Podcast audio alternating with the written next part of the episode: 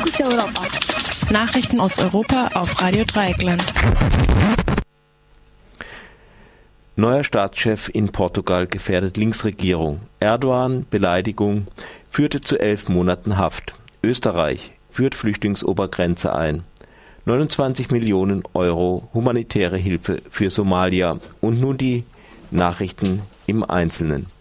Neuer Staatschef in Portugal gefährdet die Linksregierung. Am kommenden Sonntag stehen die Präsidentschaftswahlen in Portugal an.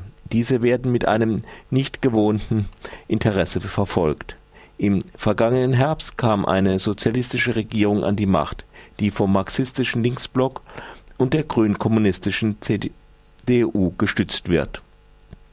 Da steht tatsächlich CDU. Trotzdem soll das Gründungsmitglied der konservativen PSD nach Ansicht der Mehrzahl der Umfragen im ersten Wahlgang mehr als 50 Prozent der Stimmen gewählt werden. Marcello Rebello de Sousa könnte so die neue Regierung blockieren, da er als Staatspräsident viele Kompetenzen hat. Er könnte beispielsweise Neuwahlen ansetzen, das Parlament auflösen und ein Veto gegen Gesetze einlegen. Diese potenzielle Macht zeigte ebenfalls schon der derzeitige Präsident Annibal Cavaco Silva, der verhinderte, dass der Sozialist Antonio Costa mit Hilfe der von linksradikalen Regierungschef wurde. In einer großen Debatte in einem portugiesischen Fernsehsender am späten Dienstag nahmen neun Kandidatinnen teil. Der konservative Rebello de Sousa distanziert sich von seinen Parteifreund und Ex-Ministerpräsident und tritt für einen Dialog mit der Linksregierung ein. In der Debatte begrüßte er es, Lohn- und Rentenkürzungen zurückzunehmen, Sozialleistungen zu erweitern und Steuern zu senken. Dabei kennt er die große Ablehnung im Land gegen den Austeritätskurs, den seine PSD vier Jahre ausgeführt hatte. Die Linke einigte sich auf keinen Kandidaten äh, und die Sozialisten PS haben zwei Kandidatinnen.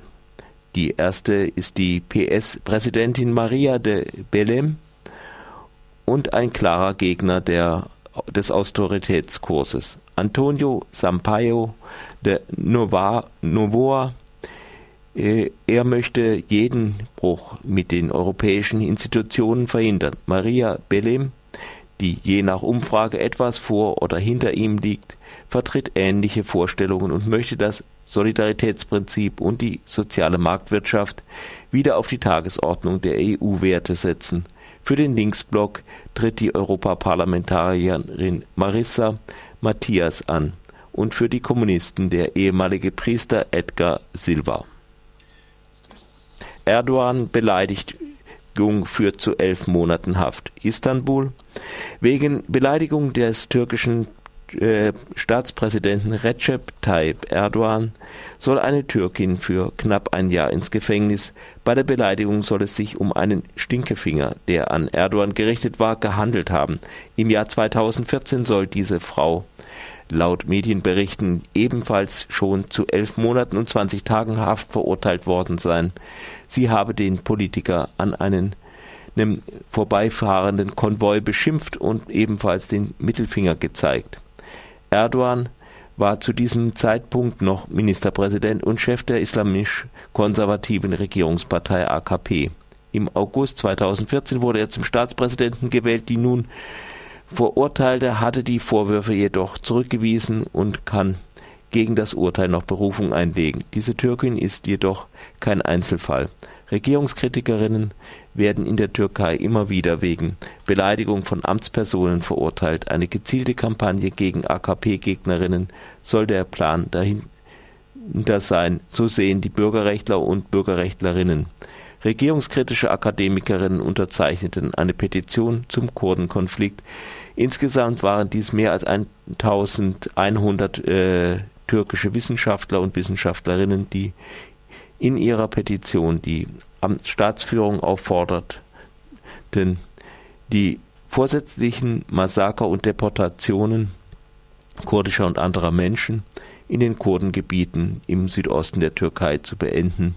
Erdogan sagte dazu in einer Rede am Mittwoch, die sogenannten Intellektuellen würden den Preis für ihren Verrat bezahlen. Alle äh, Unterzeichner und Unterzeichnerinnen seien Verräter und seien Komplizen der Terroristen der Arbeiterpartei Kurdistans PKK. Österreich führt Flüchtlingsobergrenze ein.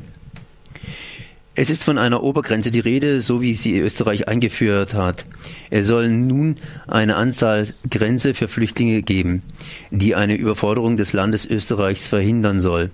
Auch in Deutschland wird darüber diskutiert und auf Bundeskanzlerin Angela Merkel Druck ausgeübt, die diese Obergrenze bisher abgelehnt hatte. Die CDU sieht in Österreichs Vorgehen kein Vorbild und hält weiterhin daran, die Fluchtursachen bekämpfen zu wollen. Während äh, der CSU dieses Vorgehen zu lange dauert, fordert sie eine Flüchtlingsobergrenze ebenfalls für Deutschland. Während zurzeit über eine Grenze debattiert wird, geraten die Abschiebezahlen in den Schatten. Denn die Zahl der Abschiebungen aus Deutschland hat sich 2015 im Vergleich zu 2014 fast verdoppelt. Fast 21.000 AusländerInnen mussten Deutschland zwangsweise verlassen. Das heißt, es ist in einer aktuellen Statistik des Innenministeriums, das heißt es in einer aktuellen Statistik des Innenministeriums. Im Vorjahr wurden dagegen knapp 11.000 Menschen in Deutschland abgeschoben. 29 Millionen Euro humanitäre Hilfe für Somalia. Somalia bekommt seit gestern neue Hilfe in Krisensituationen. Die Europäische Kommission hat am Mittwoch 29 Millionen Euro an humanitärer Unterstützung für die schwächsten Bevölkerungsgruppen Somalias angekündigt. In Krisensituationen sollen sie so mit Lebensmitteln, Wasser, Gesundheitsdienstleistungen, sanitären Einrichtungen und Hygiene, Unterkunftsschutz und Bildung versorgt werden. Fast fünf Millionen Menschen sind in dem Land auf humanitäre Hilfe angewiesen. Zudem liefert sich seit Jahren unter anderem die islamistische Organisation Ash-Shabaab äh, Kämpfe mit Regierungstruppen. Daher seien die Sicherheitsbedingungen inner, äh, auch für die Helferinnen und Helfer vor Ort schwierig. Vor den Kämpfen flohen über eine Million Menschen innerhalb Somalias und ebenfalls eine Million in Nachbarländer wie Kenia, Jemen und Äthiopien. Das Land ist von jahrelangen aufeinanderfolgenden Krisen geschwächt. Die ausbleibenden Ernten, Dürren, Hungersnöte und anderen Naturkatastrophen. Trotz 29 Millionen Euro der Europäischen Kommission wird den Helferinnen und Helfern vor Ort der sichere Zugang zu den Menschen in Not in einigen Gebieten weiterhin erschwert bleiben